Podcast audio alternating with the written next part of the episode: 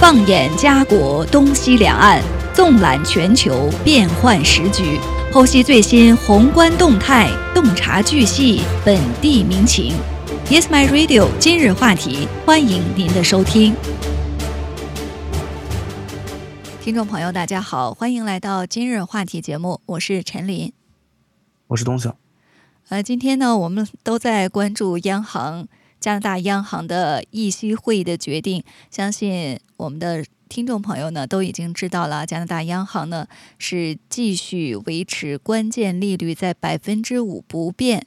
呃，这是二十二年来的一个最高水平，当然也符合很多人的预期。呃，那九月会议呢是加拿大央行在这一轮的加息周期当中第三次选择按兵不动。没有进行升息，不过呢，因为通胀的粘性，加拿大央行呢也为未来进一步加息呢敞开了大门。没错，那么央行也是表示啊，在最近有证据表明经济中的过剩需求正在逐步被缓解，也是并且考虑到货币政策的滞后效应，所以决定这一次加息呃停止，那就是按兵不动。然而官员。仍然是对这个潜在的通胀压力的持续存在感到一部分的担忧，并且准备在需要的时候进一步提高政策利率。那么央行也是指出，现在加拿大的经济已经进入一个增长的疲软时期，这是缓解价格压力所需要的。那并且这也反映出了消费增长明显的疲软、住房活动下降，以及加拿大许多地区因为山火的影响，那么工资的增长也是滞留在。百分之四和百分之五左右，那么通胀压力仍然是非常的广泛。政策的制定者们仍然预计，通胀回到百分之二的目标后，最后一英里仍然是充满了困难。那么高度膨胀持续的时间越长，通胀上升的风险也就越大，恢复物价稳定也就相对来说更困难。那我们也注意到啊，加。加拿大央行在这一次的利率声明当中呢，最后的三句话是依然保持不变的，就是列出了政策制定者们将监测的关键指标，包括过剩需求的演变、通胀预期、工资增长和企业定价行为。加拿大央行呢也提及说，准备再次加息，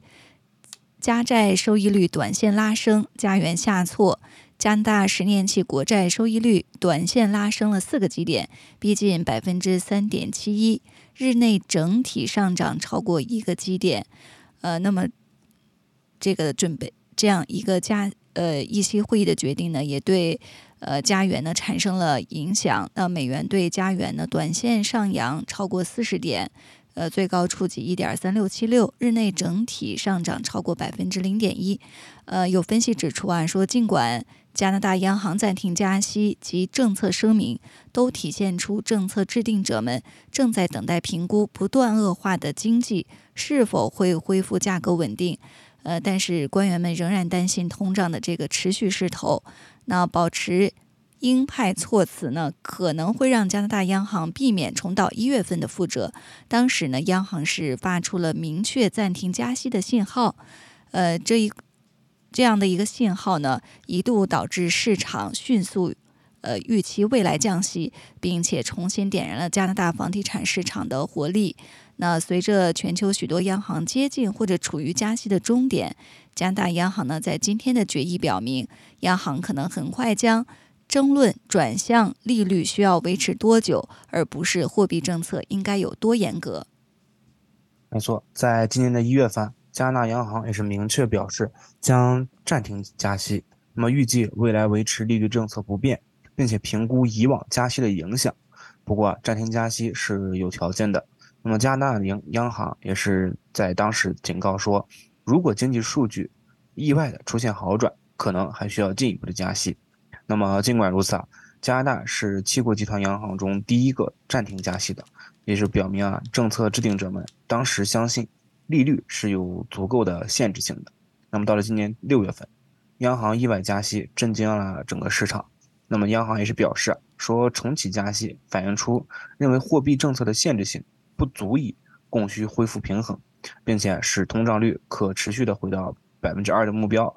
那么，GDP 啊也是强于预期。CPI 的上升、住房市场回暖等等，都是加拿大银行决定继续加息的一个原因。那么，加拿大也是在七月份的会议上表示，继续加息了二十五个基点。那么自从去年的三月份以来，加拿大银行央行也是开启了在加拿大历史上最激进的一个紧缩周期之一。那么去年的四月份，也是二零二二年的四月份，加拿大成为 G 七七个 G 七中首个大幅加息五十个基点的国家。那么当时啊，这是在宣布了两周之后开始缩表。那么加拿大央行本轮紧缩周期啊，已经累计加息了四百七十五个基点。那最近加拿大的多个数据都表明呢，央行已经采取了足够措施来抑制过剩的需求。加拿大经济呢，在第二季度出现收缩，远低于央行预期的百分之一点五年化扩张。而劳动力市场呢正在放松，比如职位的空缺正在下降，失业率继续上升。另外呢，就是房地产市场已经放缓。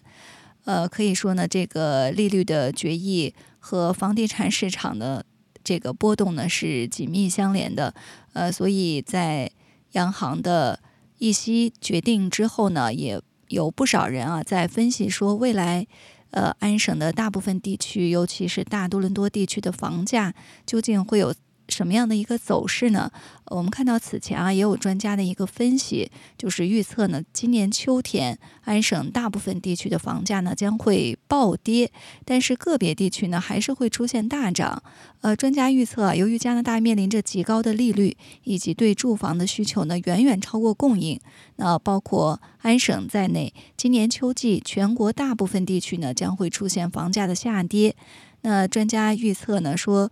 呃，Peterville。这个地区呢，跌幅最大，而 Sunbury 则是房价涨幅最大的地区。没错，那么 RE Max Canada 也是发布了在二零二三年秋季住房市场的一个展望报告。那么其中啊，报告当中预测说，安省的多个房地产市场将在本秋季经历一个房价下跌的趋势，这是住房市场在全国范围内普遍趋于疲软的一部分。那么 RE Max 的总裁也是表示说，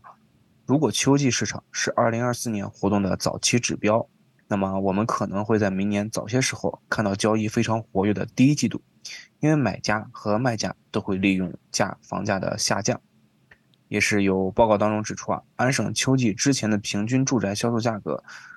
估算呈现一个多样化，那么其中啊也是包含预计房价即将下跌的七个主要市场。那专家预计，在今年秋天，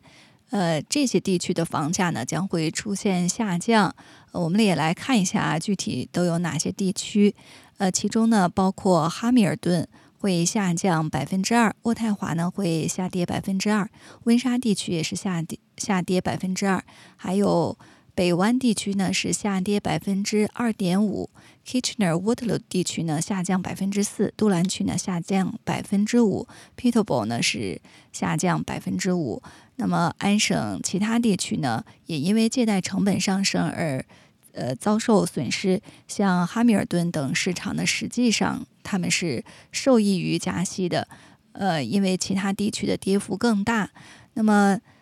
地产公司的分析师表示说：“虽然我们在等待政府实施切实可行的全国住房战略，来增加加拿大的呃负担得起的房屋，还有多样化的住房供应，但是市场呢在一些地区已经开始放缓，这为我们过去几年经历的高房价带来了一些急需的缓解。”没错。那么另一方面，我们也是预计到，依旧在安省会有一些。市场房地产市场比较火热，房价将会呈现一个上涨的趋势。比如说，柏林顿可能会上涨百分之一，Lakeland West 可能会上涨百分之二。那么约克区啊是二点二，大多地区会上涨百分之二点五。那么 Sunbury 呢则是可能会上涨百分之五。安省超过百分之五十三的地区预计今年的秋季将会是一个卖房市场，需求会超过供应。而百分之四十的地区预计将是平衡市场，其余的百分之七啊，预计将是供供应超过需求的买方市场。所以说，专家表示啊，像大多伦多地区这样的地方，将面临一个短期和长期的挑战。那么也是称啊，利率将是最有可能影响市场的最紧迫的因素。嗯，没错。所以现在央行做出的这个不加息的决定呢，相信。呃，也会对房地产市场呢产生一定的呃效应。呃，之后我们也来观察一下房地产市场的这个价格走势，会不会如一些专家所预测的这样？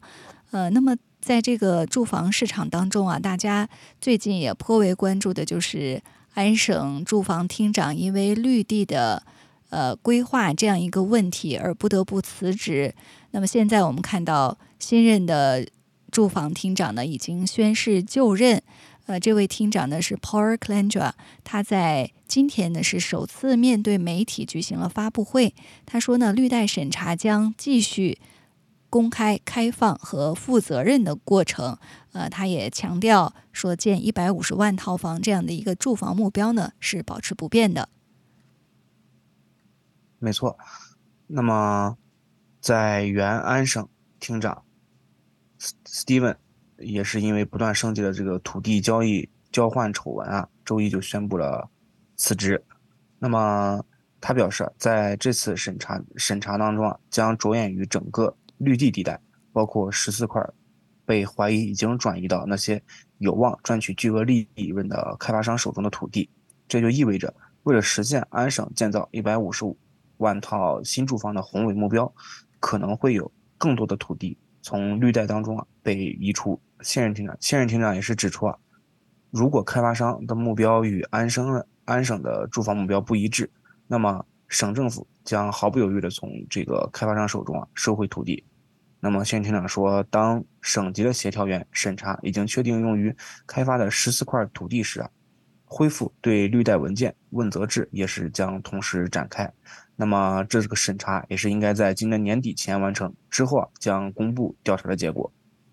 这位新任的厅长还表示啊，他预计到二零二五年，已经确定用于开发的十四个地块，将在协调人的审查之后保持良好的开发。那一旦协调人的工作完成，政府呢将对整个绿带进行自我审查。那厅长还承诺会实施额外的问责措施，他们将包括一个开发或者是失去它这样的一个政策，这样呢开发商就不能无限期的持有土地而不开工。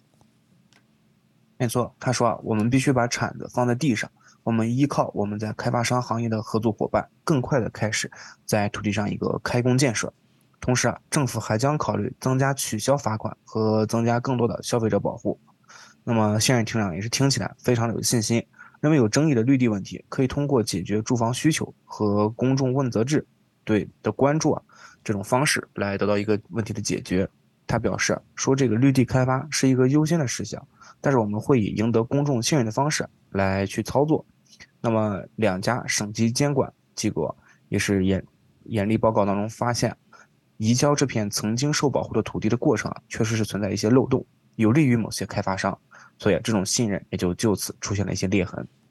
那我们在之前的节目当中啊，也给大家介绍过安省的廉政专员 David Wake 就发现说，呃。这这个刚刚卸任的住房厅长呢，Steve Clark，他呢是违反了议员廉政法中有关政治家道德规范、利益冲突规则和内幕信息规则的两项规定，所以廉政专员在报告当中就写到说，证据表明有些以误解、不必要的加速和欺骗行为特。呃，存在这些特征的过程，他说呢，这是一个混乱而且几乎不计后果的过程，导致了一个不知情且不透明的决定，从而呢为一些开发商的私人利益创造了机会。同时呢，审计长呃 Bonnie Lisick 的报告也发现说，从绿带当中移除的土地的选择有偏见，存在严重的缺陷，并且呢对有效的土地利用规划不屑一顾。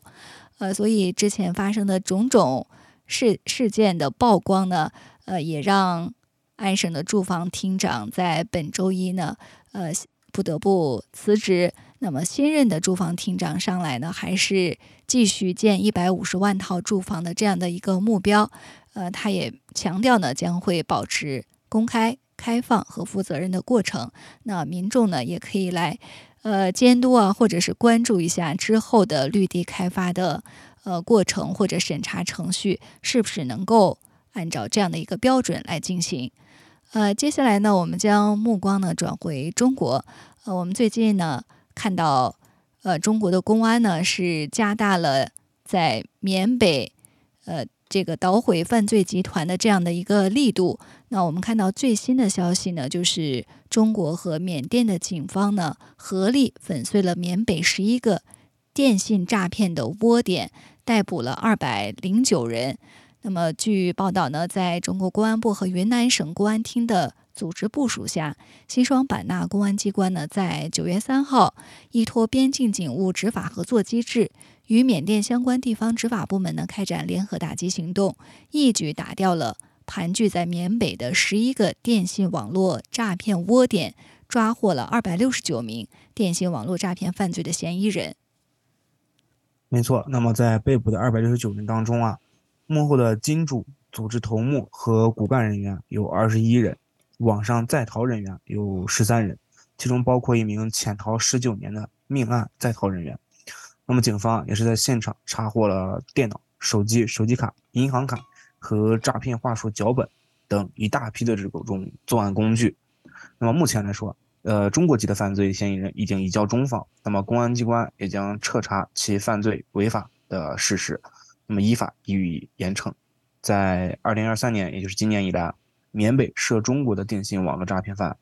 呃，多发高发，也是由此衍生了一些偷渡、非法拘禁等一系列的这种犯罪活动。那么近期来说啊，中国的公安机关侦查梳理出一批缅北涉中国的违法犯罪线索。那么相关相关的这个诈骗窝点，主要是涉及到冒充领导熟人、虚假投资理财。以及冒充电商物流客服等等诈骗犯罪项方式，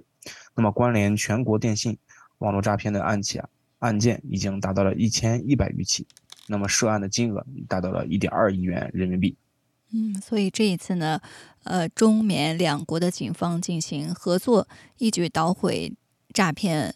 呃，窝点诈骗集团呢是大快人心。那中国公安部的有关负责人表示呢，说当前啊，电信网络诈骗犯罪，特别是缅北涉中国的电信网络诈骗犯罪形势呢严峻复杂。公安机关呢还将进一步加大打击力度，坚决的维护人民群众的生命财产安全。那针对群众报警反映的呃一些人的亲属被困境外的情况呢，中国公安机关也。将在充分调查的基础上，加大对外交涉和解救力度，最大限度地保护，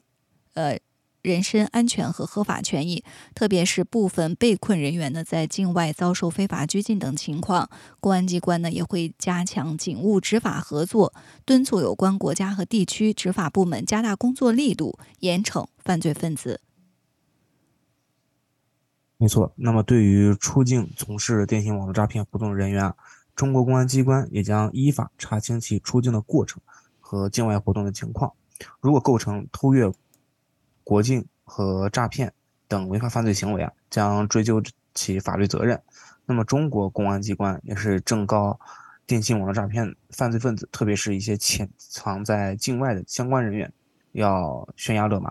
立即停止电信网络诈骗以及关联的犯罪活动，尽快回国自首，争取一个宽大处理，并且呼吁广大的群众应该提高安全防范和法律意识，不要受高薪招聘诱惑赴境外从事诈骗活动，否则将面临一个法律的严惩制裁。嗯，这是呃有关这个缅北诈骗的最新的消息。呃，其实，在之前的节目当中啊，我们也跟大家。聊起过，就是缅北这样一个地方为什么会成为电信诈骗集团的聚集地，而且在之后呢发生了呃这个数目较大的案件，那么当时就有人呼吁说，中国警方呢一定要呃出警来解救在当地被困的人员。呃，我们也看到这样的一个分析啊，就是为什么缅甸呃会成为电信诈骗集团的聚集地？呃，缅北这个。地方呢，我们也从它的这个特殊的地理环境和历史背景呢，来来给大家聊一下。呃，这里真的就是电信诈骗的一个摇篮吗？我们看到一些介绍啊，说从地理上来看，呃，缅北这个地区呢，山高林密，地势崎岖，而且呢，民族的成分错综复杂，那先天条件呢，就导致这里向来就是一个各方势力盘根错节的区域。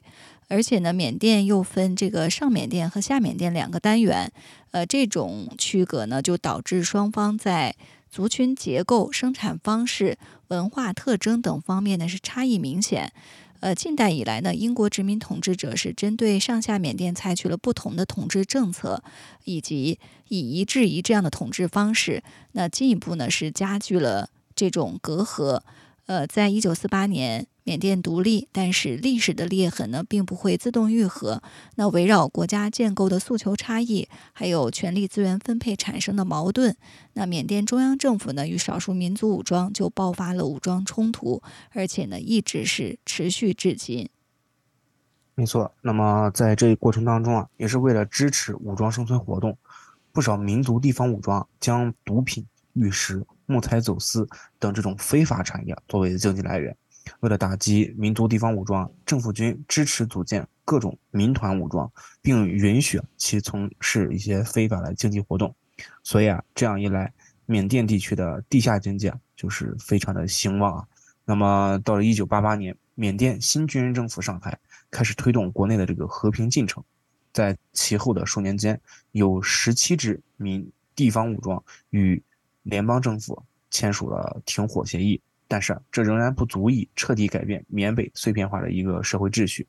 一番斗争拉锯之后，那么缅北政府和缅缅甸政府是允许缅北部分的地方武装在辖区内实现一个划地自管和高度自治的情况。所以说，如果说一团乱麻的政治生态为缅北的黑灰产业滋生奠定了基础，那么技术的发展则是推动了其。产业的转型，那么经历了多年的重拳打击之后啊，缅北一度猖獗的这个毒品走私也是偃旗息鼓。那么部分民民地方武装辖区开始另谋财路，包括一些网络赌博啊，成为一种大的项目。嗯，没错，在二零一九年呢，呃，缅甸出台的这个新的赌博法，允许外国人呢在缅甸合法注册经营赌场，于是呢就进一步加速了缅北地区网络赌博的发展。呃，当时呢也恰逢全球移动通信技术快速发展，互联网技术手段呢开始和缅北地区畸形的经济模式相融合，于是就推动当地的经济结构渐渐的变化。呃，那从现实来看呢，中国和缅甸两国在这个具体的执法水平上呢，也是存在差距，法律社会制度也是差异明显，无形中呢，就为犯罪集团开展跨境犯罪活动创造了空间。没错，那么一方面，国内部分 P2P 的平台和电信网络诈骗集团逐步向缅北扩散。并且与当地势力勾连，形成一个利益的共同体。那么另一方面，在中国与东南亚国家开展联合执联合执法的行动背景下，菲律宾、柬埔寨等国家的电信网络诈骗犯罪集团出现了向缅甸转移的一个态势。那么如此一来，缅北、缅东、妙瓦底等城等地却成为了这个东南亚乃至全球电信网络诈骗的一个重灾区。那么根据数据统计啊，仅仅是在缅泰边境的妙瓦底。就有上百个诈骗园区，加上盘踞在缅北部分的一些诈骗集团，总共啊至少要有一千个园区，每天都有超过十万人在实施一个电信诈骗。在缅北不少的犯罪分子看来，与贩毒相比，电信、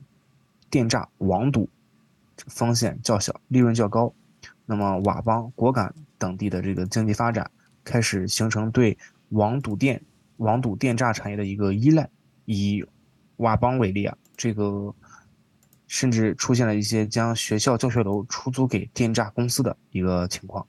嗯，所以面对这种猖獗的电信网络诈骗，呃，当然不能坐以待骗。那国家层面呢，也不会坐视不管。呃，所以这一次呢，我们看到中国警方和缅甸警方呢进行了合作，呃，来捣毁这个诈骗的窝点。在此之前呢，其实二零二一年，中国公安部呢也就呃也会同国家移民局、工信部、人民银行等部委以及三大电信运营商呢开展过集中专项整治，呃，包括开展这个断流、断卡、长城等专项行动，要求缅北的中国籍。网赌电诈分子限期回国，当时呢是已经起到了一定的效果。呃，在当年呢就拦截偷渡缅北人员一点八万人，教育劝返缅北诈骗窝点人员达五点四万人。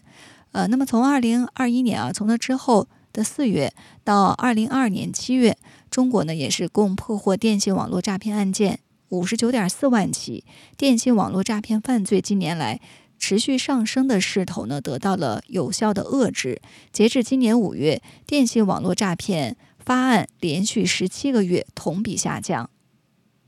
那么今年以来，政府系统也是通过多次会议、调研等方式。聚焦打击治理电信网络新型违法犯罪工作，明确发出了重出重拳、下重手、用重点的鲜明信号，并且迅速掀起新一轮打击电信网络诈骗犯罪的高潮。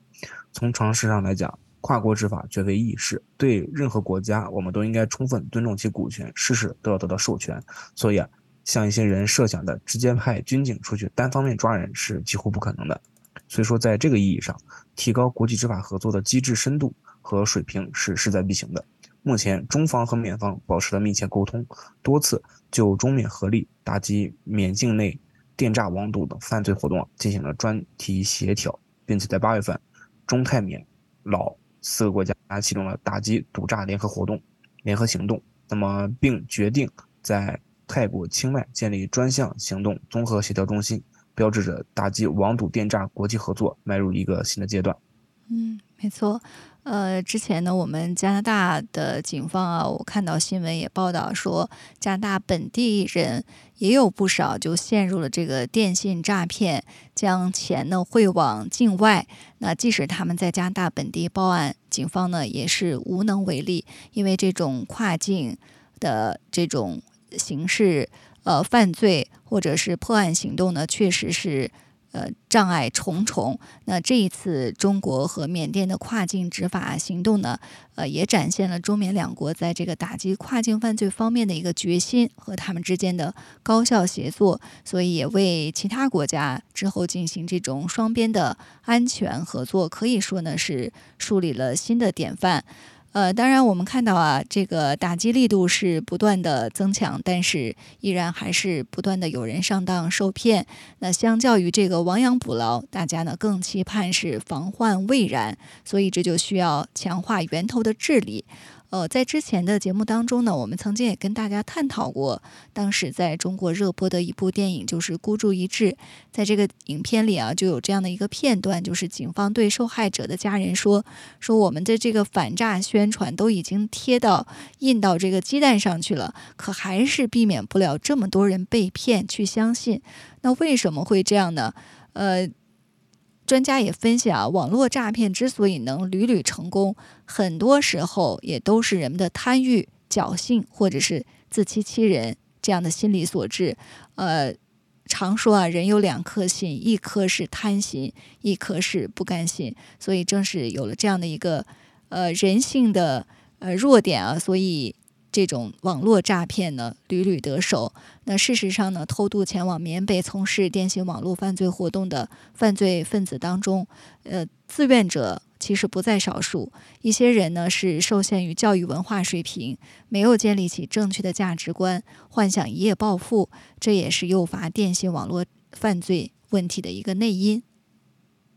没错。那么着眼于此，相关部部。门也是明确要求各地党委和政府要落实主体责任，加强综合治理诈骗犯罪作案人员集中的地区，要大力弘扬社会主义核心价值观。那么，优化产业布局，拓宽就业渠道，引导勤劳致富等等。那么可以说，为了打击电信网络诈骗犯罪，相关部门也是真的是操碎了心磨破了嘴，不可谓是不努力。那么，诚如网友所说啊，现在政府的宣传力度下，在如此宣传力度下，你依然能够被骗。可以说是多多少少是有一些自我的问题了。那么强化反诈意识，摒弃侥幸心理，坚持奋斗逐梦，这才是最好的护身符。所以说，我们也是可以来简单的看一下这些缅北诈骗究竟是有哪些花式的方法。那我们知道，缅北诈骗的方法也是多种多样，不断的变化新的花样。那么，比如说有博彩诈骗，就是犯罪分分子啊，通过网络交友平台。与受害人建立一个感情或者是信任关系，然后以介绍投资理财项目或者是娱乐活动为由啊，引诱受害者到指定的一个博彩网站进行赌博。那么在开始时啊，给受害人小额返利或者是提现，让受害人产生赢钱的错觉。然后诱导受害诱导受害人加大投注，最后让受害人输光所有的钱财，或者说是无法提现。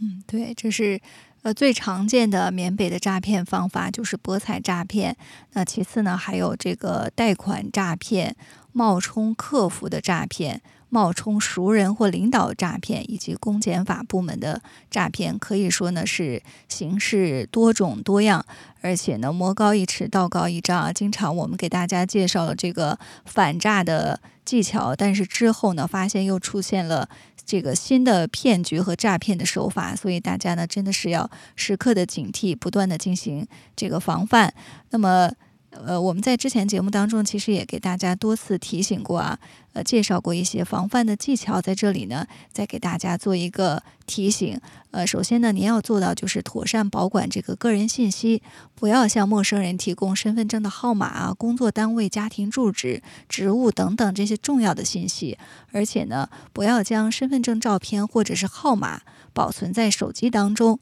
在相关的网站输入账号啊、手机号码、查询支付密码等等这些重要信息前呢，一定要谨慎核实域名的真实性，不点击那些可疑的链接，不连接来历不明的无线网络，也不扫描非正规渠道获取的二维码。没错。那么还有就是绝不出售两卡，哪两卡呢？就是说。不要相信他人，不贪图小利，不出售、转让、出租、分租、出借或者购买各种银行卡和支付账户，比如说是微信啊、支付宝等等。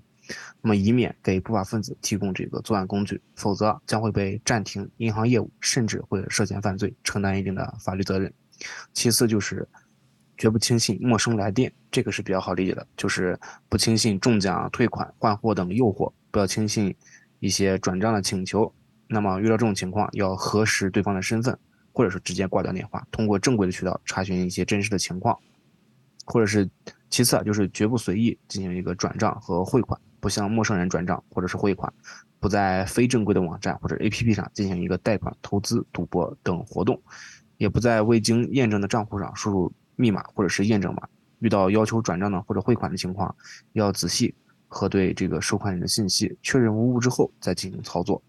那么，如果发现异常，就是要立刻停止操作，并且及时报警。嗯，除此之外呢，大家还注意啊，要绝不随意的提供验证码。呃，我们现在手机短信啊，经常会呃，就是。要求验证身份的时候，我们会收到这个验证码或者是银行卡的动态密码，呃等等这样的重要信息，所以要确保这些信息信息呢，呃绝不随意的提供给别人或者是泄露，有可能呢就会被犯罪分子利用来进行盗刷或者是转账。还有呢就是绝不随意的扫码支付，另外呢也绝不随意加陌生人，不随意下载安装软件。呃，还有一点非常值得一提啊，就是不要随意拨打回拨电话。呃，在我们加拿大的很多居民呢，经常也会抱怨说，收到来自海外的或者是其他地区的一些陌生号码，呃。当呃都都是比如说以这个加或者是零零开头的国际长途电话，呃很多人呢没有接到这样的电话之后就进行了回拨，那这些电话呢可能是犯罪分子设置的高额收费电话，那一旦拨打呢有可能会导致话费被扣除或者是钱财损失，所以如果您接到这样的电话，一定要立即删除或者是忽略，并且呢及时报警。呃可以说呢这个防范的方法呢。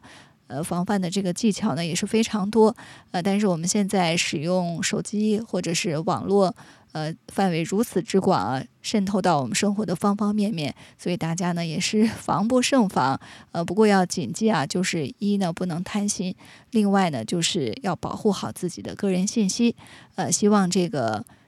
大家加强自身的安全防范意识，那么有警方的这个出击合力，呃，不会再有。更多的受害者呢上当受骗，呃，我们共同的维护自己的安全和公共利益。那今天的今日话题呢到这里就结束了，非常感谢大家的收听，下期节目再见。